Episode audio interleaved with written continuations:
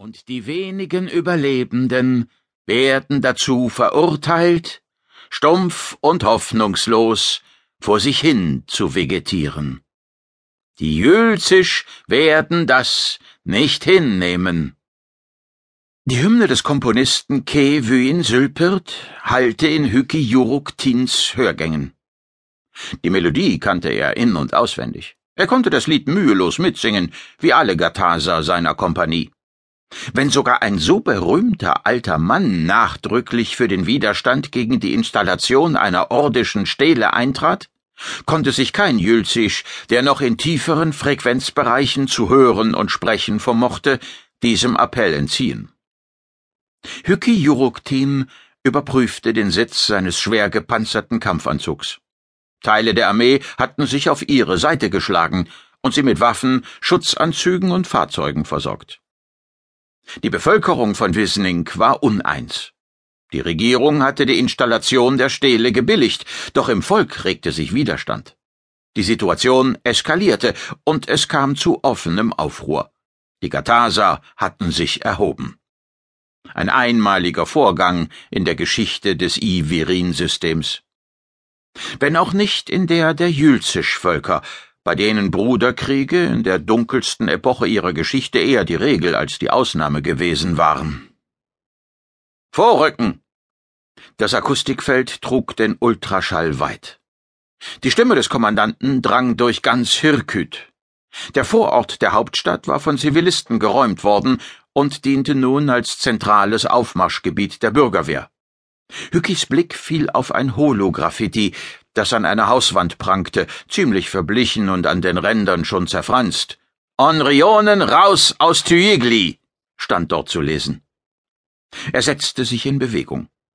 Es war kein Gleichmarsch, den die Milizionäre zustande bekamen, dazu waren sie zu schlecht ausgebildet. Eigentlich waren sie überhaupt nicht ausgebildet. Es handelte sich um eine zusammengewürfelte Truppe, die sich allerdings nicht über Mangel an Zulauf beklagen konnte. Zumindest die Hälfte der Bevölkerung stand hinter ihnen, schätzte der Gathaser. Aber nicht die Hälfte kämpfte. Das waren nur einige tausend. Für mehr hatten sie einfach nicht genug Ausrüstung, oder sollten Köche, Kellner und Komponisten mit bloßen Händen gegen die ordische Stele anrennen und vielleicht sogar gegen ihre eigenen Brüder, wenn es zum Äußersten kam. Möge die schwarze Kreatur der Ewigkeit mit dir sein, stieß sein Nebenmann hervor, als er zu ihm aufschloss. Hücki Juruktin stolperte unversehens. Das war der Totengruß der Jülzisch.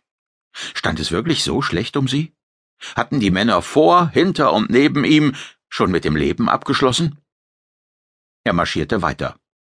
Sie ließen ein Hochhaus hinter sich und konnten einen ersten Blick auf Tüigli werfen, die Hauptstadt von Wisning. Und einen Blick auf die ordische Stele. Die Onrionen hatten sie mitten im Zentrum von Tihigli errichtet, an einer Stelle, an der gerade ein uraltes Wohngebäude abgerissen worden war, um Platz für ein neues, viel höheres Geschäftshaus zu machen. Die Stele war gewaltig, insgesamt dreihundert Meter hoch. Das untere Drittel war dabei in den Boden eingelassen worden, wie Hyki wusste. Über die Errichtung der Stele sprachen heute noch viele, es war ein Spektakel gewesen. Ein hundert Meter hoher, oval geformter Bereich lag unter der Erde. Die sichtbaren zwei Drittel bildeten eine dreiseitige Pyramide mit einer Kantenlänge von 60 Metern an der unteren Basis und 20 Metern am obersten Punkt. Die Spitze wirkte wie abgeschnitten. Rund um den Pyramidenkörper zog sich am Boden eine glänzende Fläche aus völlig glattem Rubin. Hykijuruktin konnte keinen Zugang ausmachen, kein Geländer. Man kam die Stele nicht hinauf. Er sah auch keine Antennen oder Funkmasten, wie sonst überall auf den benachbarten Gebäuden. Zurzeit befand sich die Stele im Verschlusszustand. Das gesamte Gebilde war offenbar aus onrionischem Patronit gefertigt und leuchtete aus sich heraus in einem tiefen Rot. Der Kompaniekommandant stimmte eine weitere Strophe aus Kevin Sülpürts Komposition an. Das Akustikfeld ließ seine Ultraschallstimme weiterhin über die gesamte Vorstadt erschallen. Gerechtigkeit Recht und Gesetz